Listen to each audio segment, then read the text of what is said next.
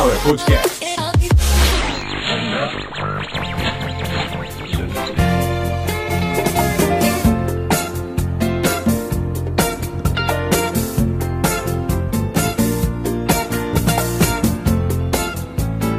Começando mais uma edição de Caviar uma Ova, que é um oferecimento de Sunflower Podcasts, uma usina de podcasts, edição de número 138 ou, para quem prefere aí no modo original, centésima, trigésima oitava edição.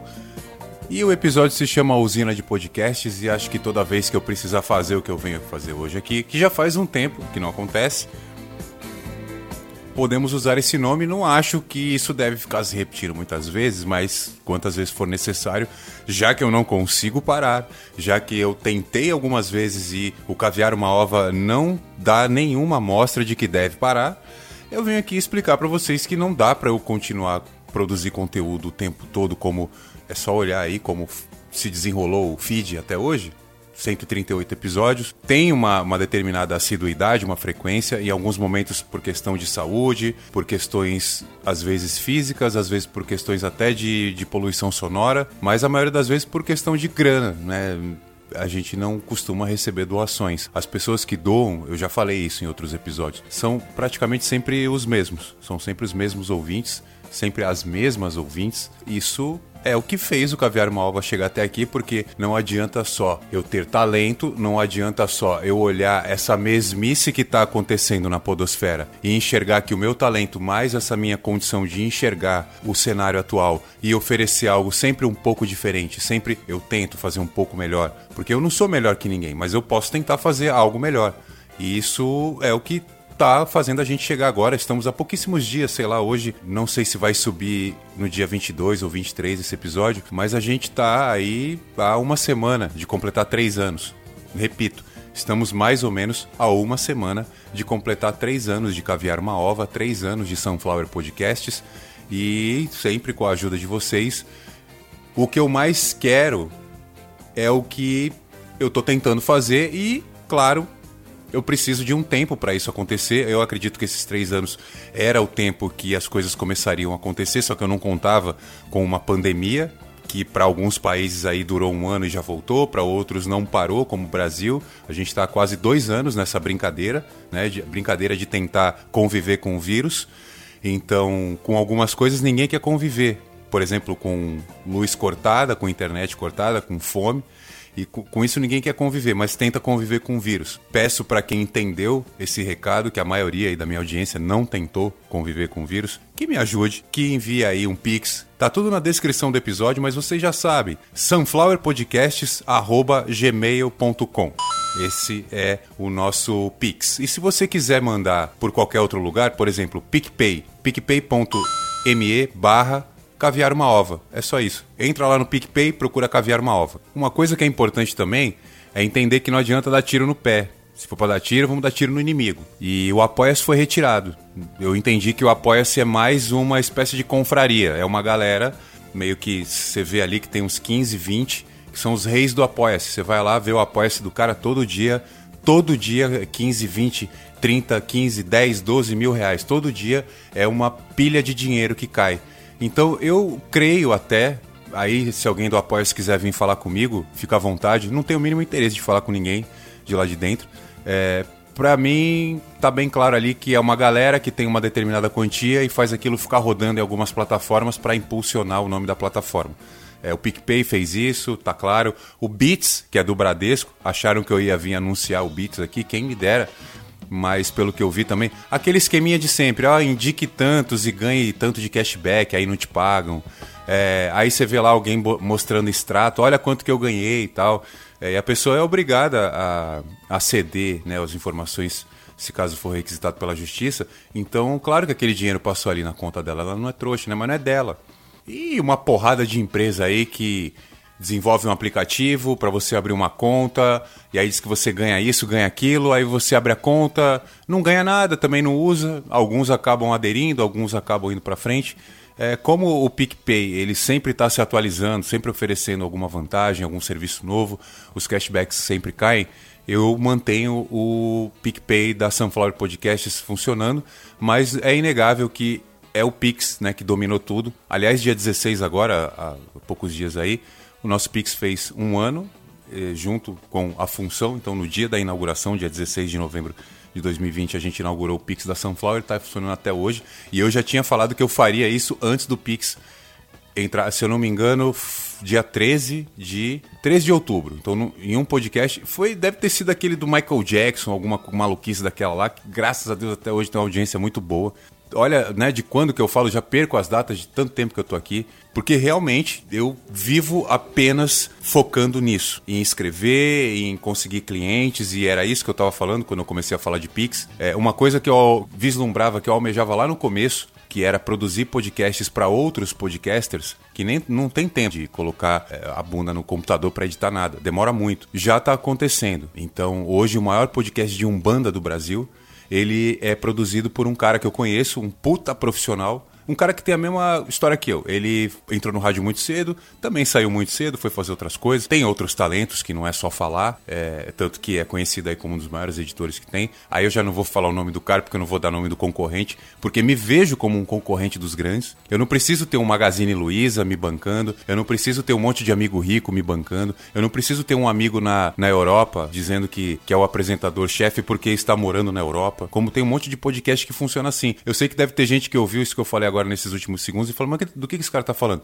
Eu tô falando do que faz um podcast ser grande hoje. Essa mesmice que chegou agora é o que eu tô tentando fugir. É, eu tenho alguma coisa para falar de mal, por exemplo, do Flow, do Inteligência Limitada, do Só Um Minutinho. Não, não tenho nada de mal. Ainda mais porque olha os apresentadores, né? Olha os apresentadores. Eu vou falar mal de quem. E essa polêmica aí do Monark, do, do negócio do iFood lá, não tenho nada que falar. Mas para quem é bocó e tá achando que o cara perdeu o patrocínio de mandar comida para ele, esses caras perderam 15 milhões de reais de patrocínio. Então é, é esse o nível da coisa. Eu não estou lutando para receber um lanche em casa, mas quem quiser mandar pode mandar.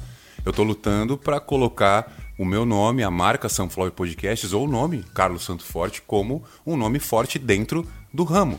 Eu sou um bom editor, eu sou um bom locutor, eu sou um bom escritor. Então não tem nenhum motivo para eu achar que não vai dar certo. Já deu certo. São três anos, você está ouvindo agora aqui, isso não é uma queixa, isso é um pedido de ajuda.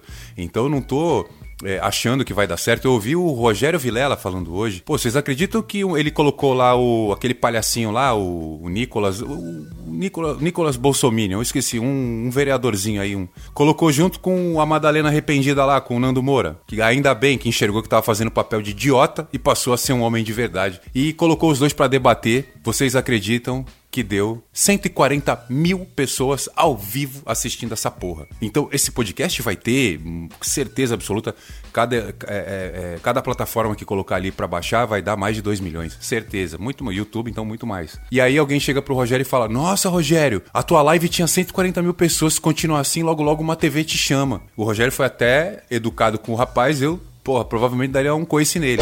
Porra, se o cara tá fazendo uma live sozinho, com os equipamentos dele, com toda a estrutura dele, tá dando 130, para ser mais exato, 132 mil espectadores. E aquilo vai ser colocado, disponibilizado como podcast para ouvir depois, vai dar muita audiência. O que que ele quer de uma TV? tipo, 8 milhões de reais de salário, aí ele vai. Quem é que paga isso hoje? Estão mandando o Faustão ir comer pizza na casa dele porque não podem pagar. Então esse, esse conceito de quando chegaram para mim, ai Carlos, se der certo, pode ser que uma rádio te chame. Eu já trabalhei em rádio. Eu, eu como todos sabem, eu tive um AVC em 2019, eu perdi a memória, fiquei muito tempo sem memória e ela foi voltando aos poucos e algumas coisas voltaram, mas voltaram mais ou menos e outras não fazem nenhum sentido, como por exemplo, quando eu olho um vídeo, eu montando um estúdio numa rádio aqui em Santos e e sei lá mais o que tem lá. Eu não lembro daquilo. E eu acho que talvez o meu cérebro tenha bloqueado para te mostrar, cara, isso é uma merda. Isso aí, ó, tá, sabe o que é uma merda na tua profissão? É isso aí, ó, é rádio. Foi uma baita escola? Foi. E hoje, o que que se tornou? Nada. O rádio não evoluiu. O rádio, ele parece uma praça, sabe? Ele tá lá parado lá, alguém vai lá, faz uma manutenção, corta a grama e vai lá, você vai lá e senta lá e fica olhando, vai olhar sempre o mesmo lugar. Então, as rádios foram para as mãos de grandes senhores reacionários religiosos e que não querem evoluir, acham que aquilo tá bom. Ninguém ouve mais rádio. Olha aí o teu carro aí. O que, que tem no teu carro? Uma tela. Nessa tela você pode assistir o que você quiser, mas às vezes você quer ouvir música. É pelo rádio que você ouve? E as notícias? Ninguém ouve mais rádio. Qual que é o perfil hoje do ouvinte de rádio? Acima de 45 anos, branco, de alta renda.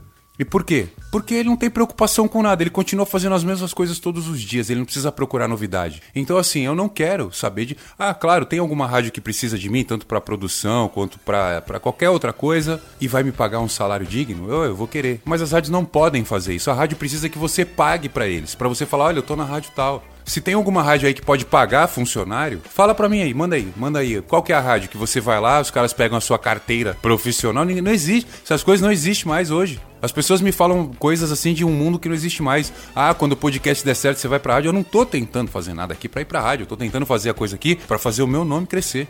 Eu tenho condição. Fala aí, qual que é o podcast mais pica do mundo hoje?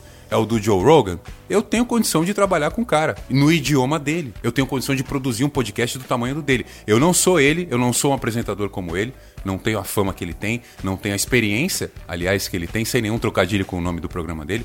Eu não tenho nenhuma, eu não tenho a experiência que ele tem, mas eu tenho totais condições de fazer a mesma coisa. Mas eu não quero estar tá lá apresentando, não quero estar tá lá entrevistando.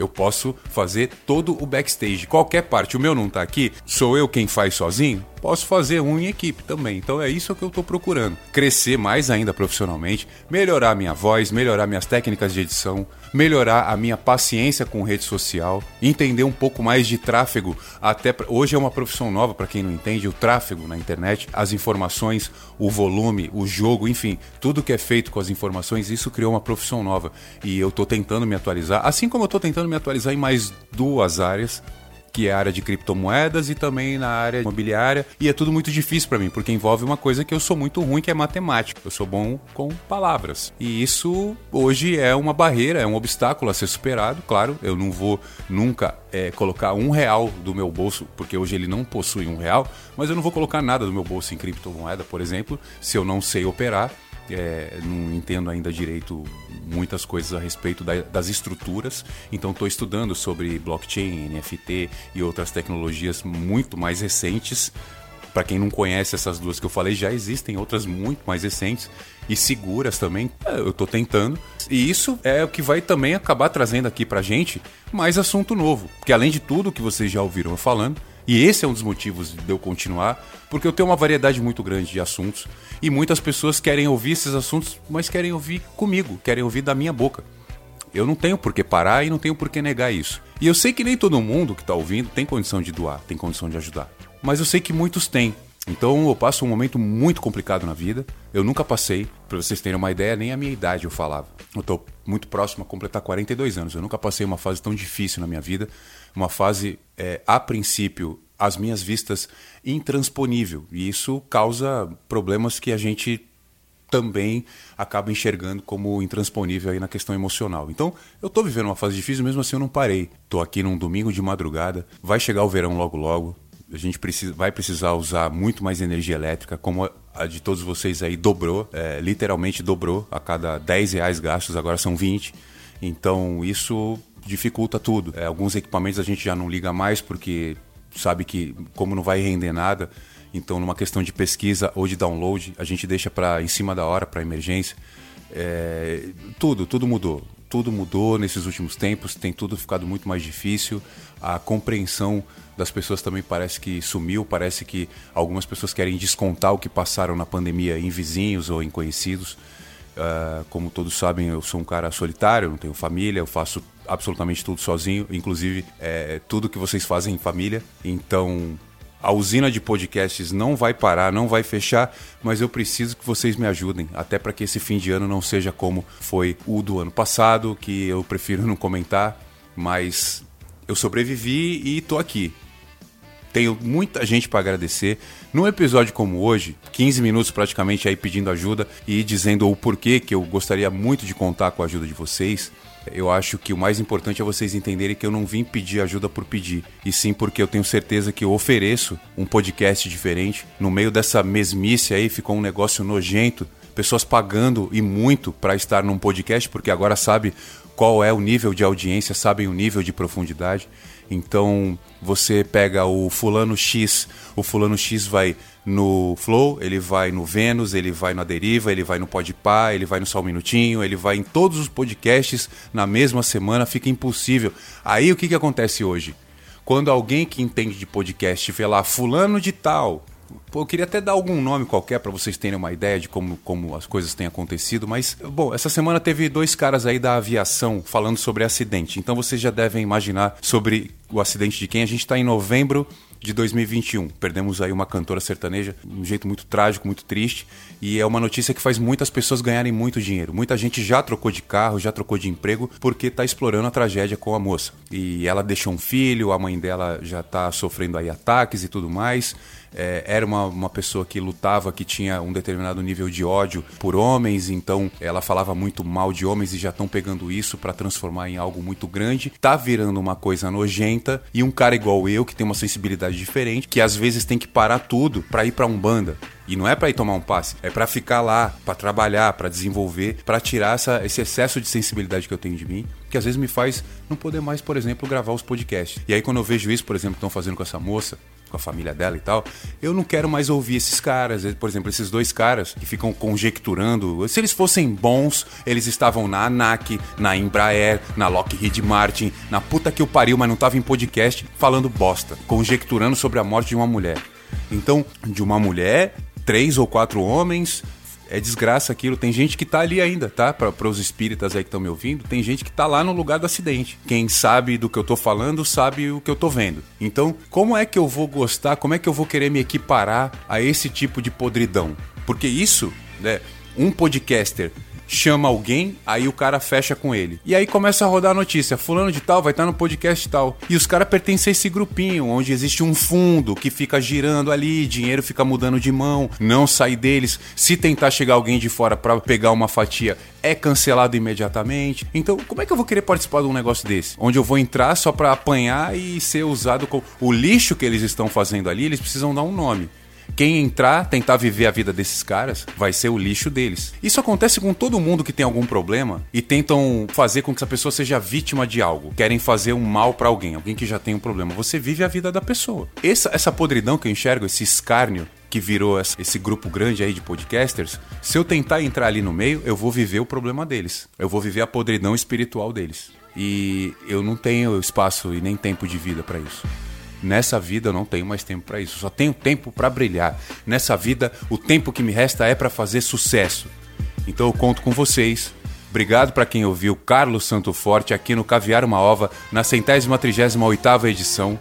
Caviar uma Ova é um oferecimento de Sunflower Podcast, uma usina de podcasts muito obrigado quem ouviu até agora e tenho certeza que quem ouviu até agora vai poder dar uma força. Então, sunflowerpodcasts@gmail.com, essa é a nossa chave Pix e o PicPay picpay.me barra caviar uma ova. É só entrar lá no PicPay e digitar caviar uma ova. Vai aparecer minha foto lá, você vai ver que sou eu. Muito obrigado a todos. Aguardo vocês na próxima edição, com certeza com pauta. Tem muita pauta. Na verdade, temos aí, ó, só, só para dar um spoiler, temos cinco pautas diferentes, completamente diferentes, e duas delas com ouvintes. Vem episódio novo que foi gravado em março, com integrantes que nem estão ouvindo mais, querem que eu me foda, então também tá tudo bem, eu posso usar à vontade a voz deles, que eles não vão brigar comigo. Tem um episódio gravado em 2020, que é sobre a internet, que vai lá pro internet, o podcast, que é o meu outro podcast. Então, mais uma vez, muito obrigado a todos, conto com a sua ajuda, voltamos no próximo episódio.